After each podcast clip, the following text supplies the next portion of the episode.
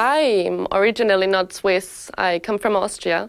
So I came to Lausanne with my 23 years, now I'm 25, to start the Master in Finance at HEC Lausanne.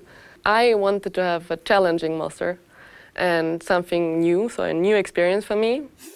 The Master in Finance at HEC Lausanne is, I'd say by definition, very interdisciplinary. So you would have maths, including stats, also programming, a programming component.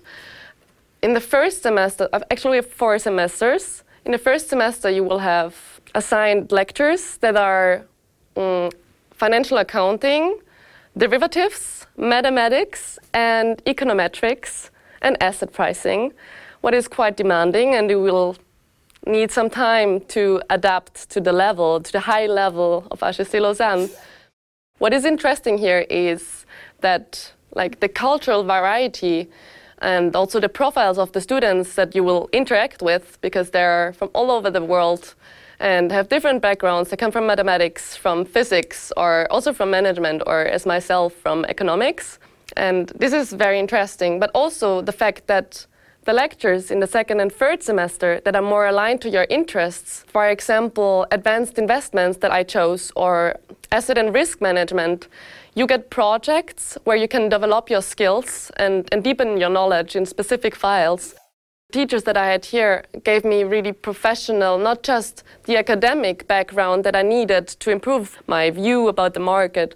No, just not gave me just the academic view, but also the professional side. And the professors will all, always try to give you a hand. If you have questions, they take the time to make you really understand what's going on.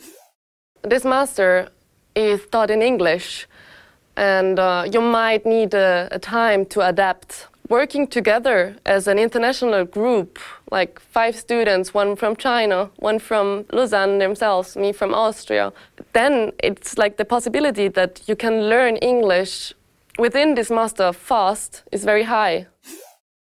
I'm now in my fourth semester, and uh, here I have the chance to choose in between an academic thesis or an internship.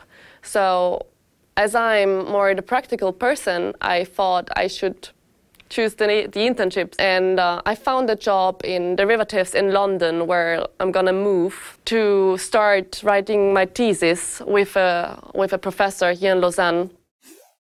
When I started my second year here at HEC Lausanne, um, I was thinking I would like have a career path in wealth management or going yeah going more into private banking. But now um, as i had all these technical and quite complex mm, lectures here i i felt that i needed something more challenging again. I thought maybe i would also go in in investment banking so more the sell side or stay in the sell side, so derivative structuring, I can just recommend everyone that did this master or decides to do this master that helps you a lot academically and um, professionally to also learn how to sell yourself and build up the network with all the students and fight together to go on in your career.